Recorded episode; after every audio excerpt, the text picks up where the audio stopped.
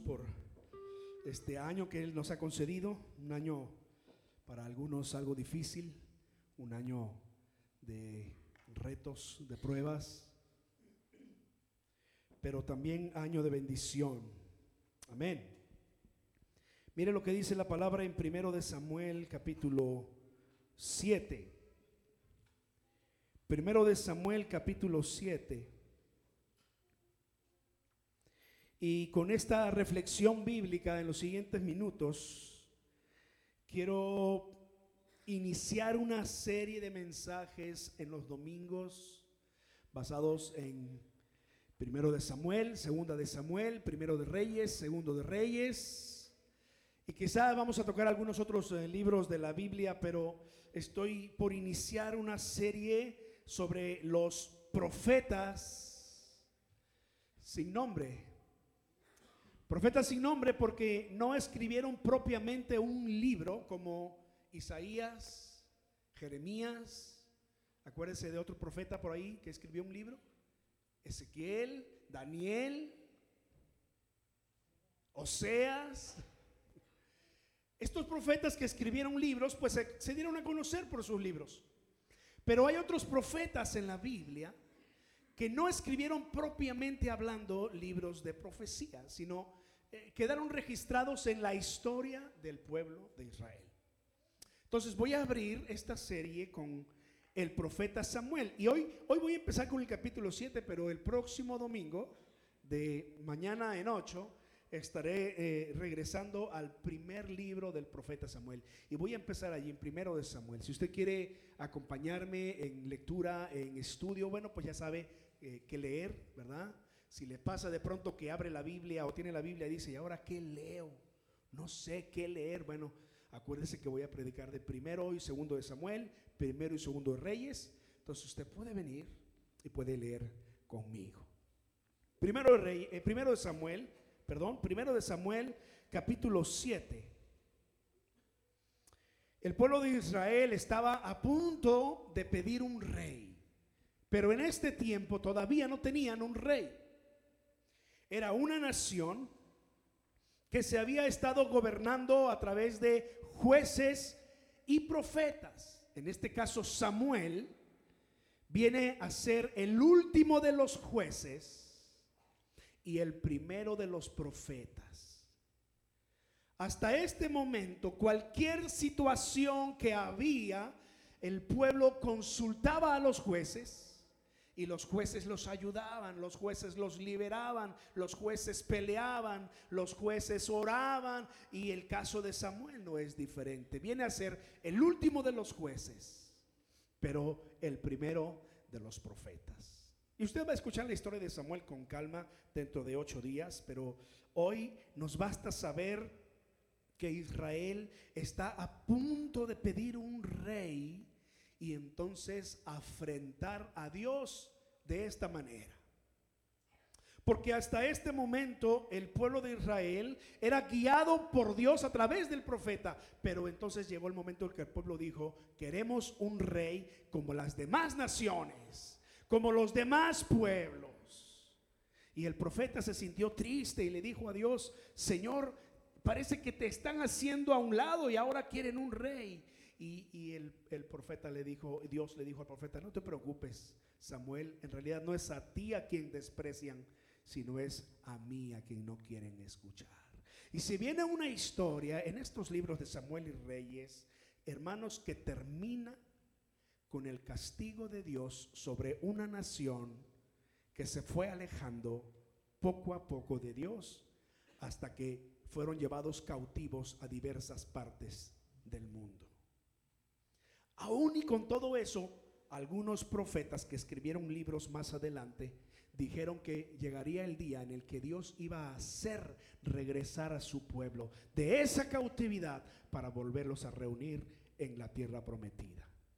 Y se cumplió, ¿no? Se cumplió. Pero el capítulo 7 está en ese preciso momento en el que Dios les está por demostrar que, que es suficiente con que puedan confiar en Él a través de los jueces y de los profetas. Si usted ve en su Biblia, en el capítulo 8, allí ya piden un rey. Y entonces en el capítulo 9, Saúl es elegido el primer rey de Israel. Ahora, hasta este momento, Dios les está mostrando que es poderoso. Porque los filisteos vienen a hacerle la guerra a Israel. El pueblo de Israel se atemoriza, pero ahí está Samuel y Dios le dice a Samuel, dile al pueblo que no tenga miedo. Dile al pueblo que no se preocupen. Lo único que tienen que hacer es buscarme de todo su corazón. Mire el versículo 3. Entonces Dios ah, habló, Samuel habló ah, con todos los israelitas y les dijo, de parte de Dios, si de todo corazón se han arrepentido delante del Señor, quiten a Astarot y a todos los dioses ajenos que todavía adoran, entréguense de corazón al Señor y sírvanle solo a Él. Entonces el Señor los librará de la ira de los filisteos. Y los israelitas renunciaron a los Baales y a Astarot y sirvieron solo al Señor. Entonces Samuel les dijo, reúnan a todos los israelitas en Mizpa y yo rogaré al Señor por ustedes. Y entre todo lo que Samuel hizo, eh, ofreció sacrificios al Señor, oró por el pueblo. Entonces vaya hasta el versículo 12, que ese es el versículo central para nosotros eh, de reflexión en esta noche. Luego Samuel tomó una piedra y la puso entre Mispa y Sen. Y a ese lugar lo llamó Ebenezer. ¿Cuántos de ustedes habían escuchado esa palabra antes? Ebenezer. ¿Cuántos de ustedes se acordaban que estaba en primero de Samuel? Mire, mire el significado de Ebenezer. No, no es tanto el, significado literal de la palabra Ebenezer, pero lo que viene a significar para el pueblo del Señor. Dice, y llamó a ese lugar Ebenezer porque dijo, hasta aquí nos ayudó el Señor. Hasta aquí me ha ayudado el Señor. Lo que está sucediendo en ese momento es que Dios le está haciendo ver al pueblo que así como ha estado con él en el pasado, que así como está con el pueblo en este momento, así estará con el pueblo en todo tiempo. Tú vas a poder decir como el profeta Samuel en aquella ocasión, Ebenezer, hasta aquí me ha ayudado el Señor. Y si Dios nos da vida el próximo año y nuevamente nos volvemos a reunir un 31 de diciembre en este lugar y, volvemos a repetir este texto, tú vas a poder decir otra vez conmigo, Ebenecer. Hasta aquí nos ayudó Jehová. Hasta aquí nos ayudó el Señor. Así pues, dice el versículo siguiente, fueron vencidos los filisteos y no volvieron a entrar en el territorio de Israel porque el poder del Señor estuvo contra de ellos mientras Samuel vivió. ¿Tú sabes qué pasó esa ocasión?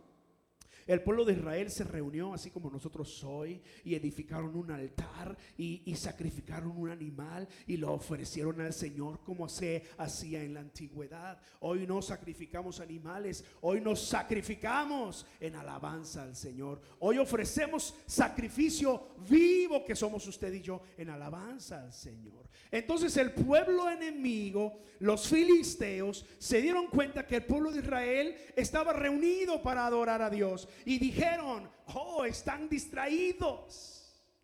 Ahora sí, vamos a conquistarlos y vamos a apropiarnos de todo el oro que tienen y vamos a apropiarnos de sus tierras.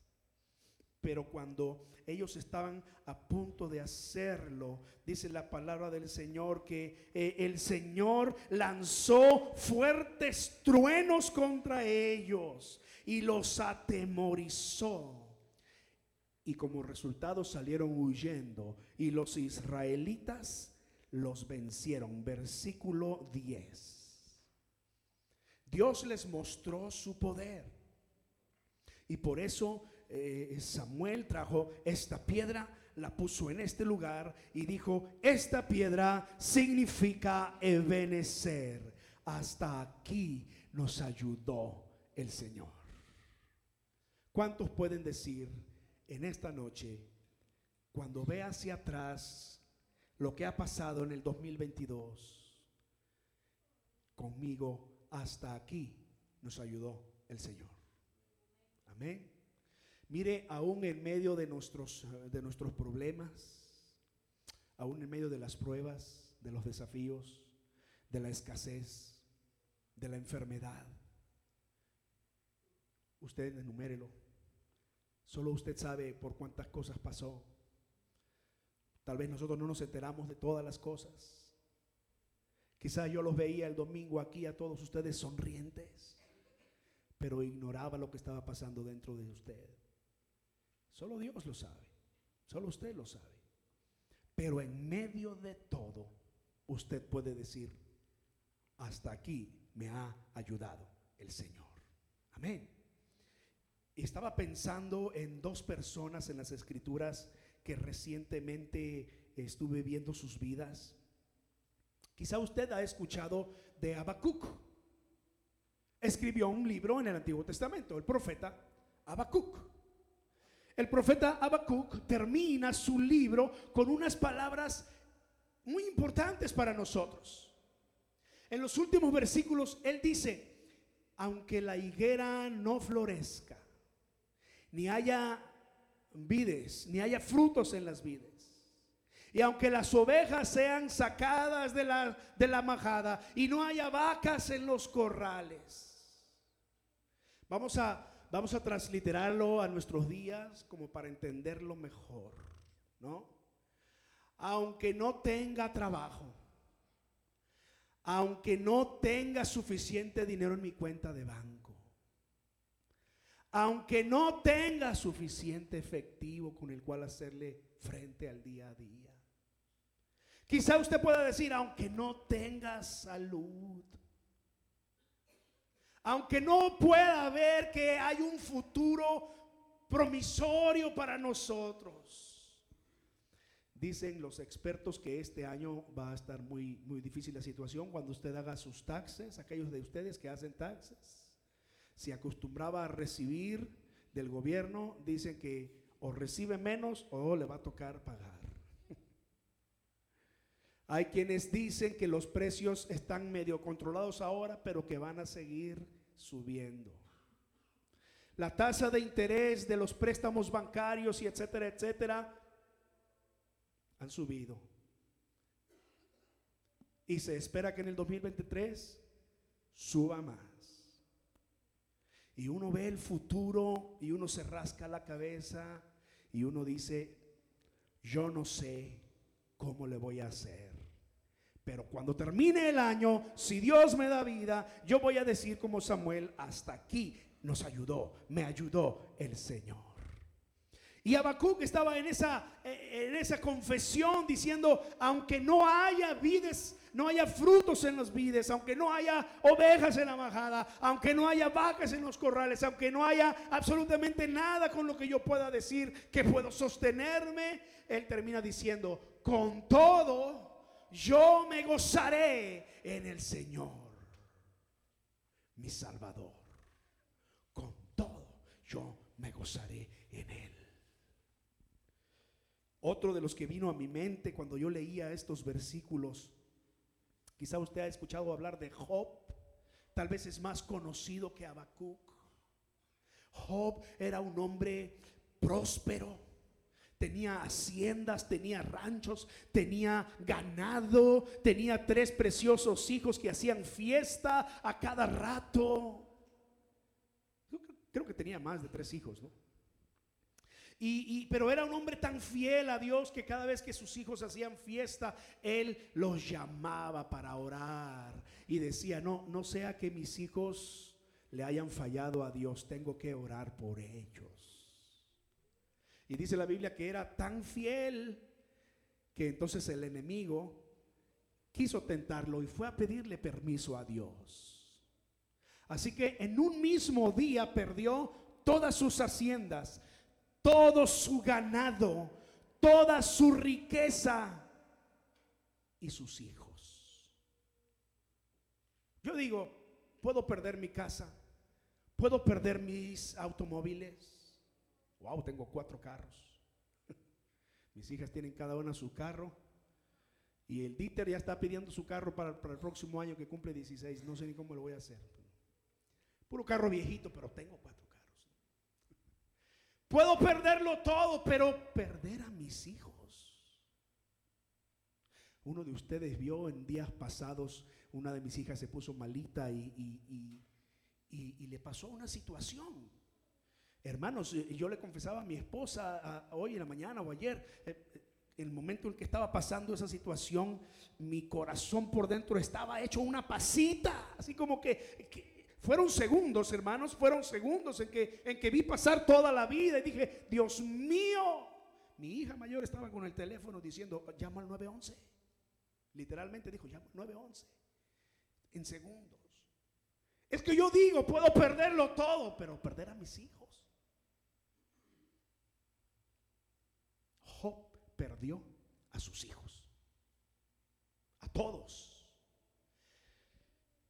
Al siguiente día, Dios decide extender la prueba a Job y le dice al enemigo, te di permiso que le destruyeras todo, ahora te doy permiso incluso que, que toques su cuerpo, pero su vida me la respetas. Y al otro día le cayó una sarna maligna a Job una enfermedad mortal a Job. Vino la esposa, vino la, la, que está supuesto a ser su apoyo. Vino su esposa y le dijo, ¿qué? Dios te quitó tu ganado, te quitó tus ranchos, te quitó tu riqueza, te quitó a tus hijos, ahora te da enfermedad. ¿Mantienes todavía tu integridad? Maldice a tu Dios y muérete. Imagínate, Pablo, que tu esposa un día llegue y, pues no, ¿verdad? ¿Sabe qué dice la Biblia de este hombre Job? Dice, con todo esto, Job no pecó Job no le reprochó a Dios. Job no le atribuyó a Dios despropósito alguno. Llegó a decir, Dios me dio, Dios me quita. Sea el nombre de mi Dios bendito. Llegó a decir, desnudo salí del vientre de mi madre, desnudo he de volver. Hermanos, estos dos hombres y, el tiempo ya no nos da para hablar más de otros ejemplos, pero yo conozco la vida un poco más de cerca de algunos de ustedes y sé que Dios ha estado con ustedes. En medio de las pruebas, Dios les ha bendecido también. Y yo quisiera dar tiempo, mire, son 10 para las 12. Y la idea es recibir el año eh, nuevo en, en, oración. Yo quisiera dar tiempo de escuchar testimonios de cada uno de ustedes, de algunos de ustedes, de cómo Dios les ha ayudado. Pero vamos a hacer una cosa, lo vamos a dejar para después de la, de la medianoche, para poder recibir el año como debe ser. Y si todavía tenemos fuerza, pues aquí seguimos, ¿no? Al fin que recuerde, no hay que regresar a las 9 de la mañana hoy, eh, mañana domingo, ¿no? Este, pero llévese en el corazón los ejemplos de estos hombres bíblicos. Y yo estoy seguro que aún en esta vida, en este tiempo, puede haber personas que usted conozca que inspiren su vida también de la misma manera. Hombres y mujeres que han sido probados en extremo y han mantenido su fe y han mantenido su compromiso con Dios y han mantenido su testimonio intacto. No cualquiera puede decir como Job, perdí todo, incluidos mis hijos, mi esposa me dio la patada final, pero Dios es Dios y Él sabe lo que hace.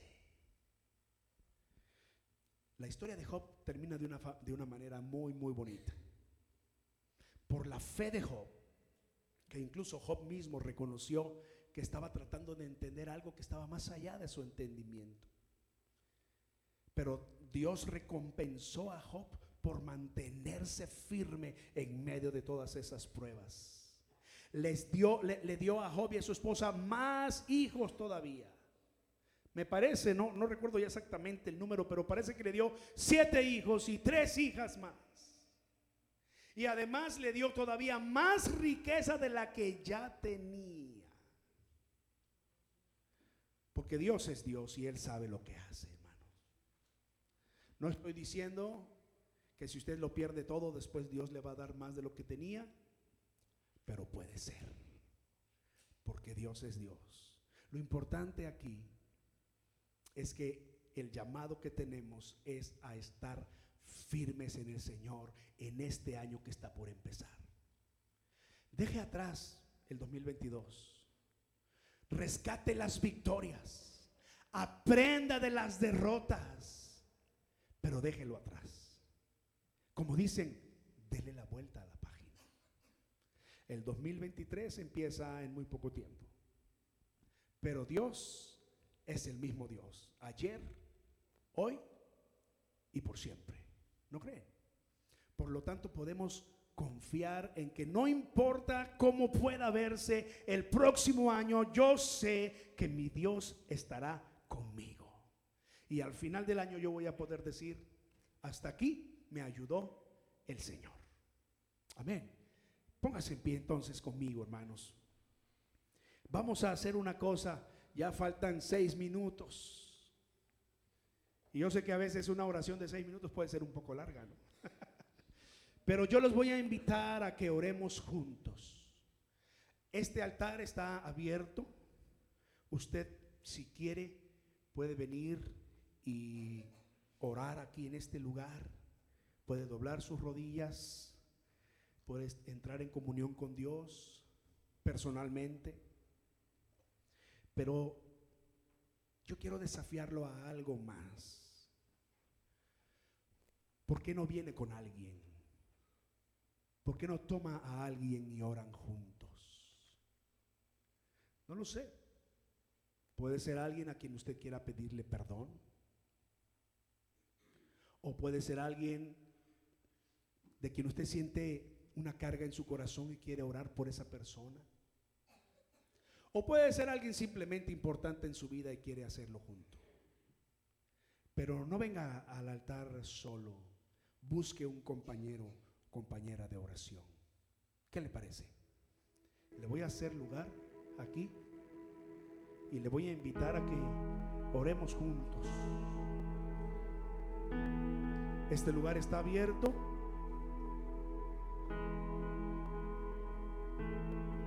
Y este lugar está por abrirse en un momento.